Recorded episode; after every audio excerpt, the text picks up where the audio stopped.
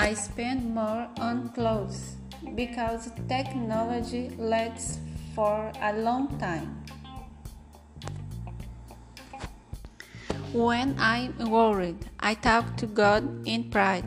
I hardly ever talk to anyone. I don't like to ask people what my problems. Love at first sight does not exist. Love happens with coexistence. It happens with everyday life.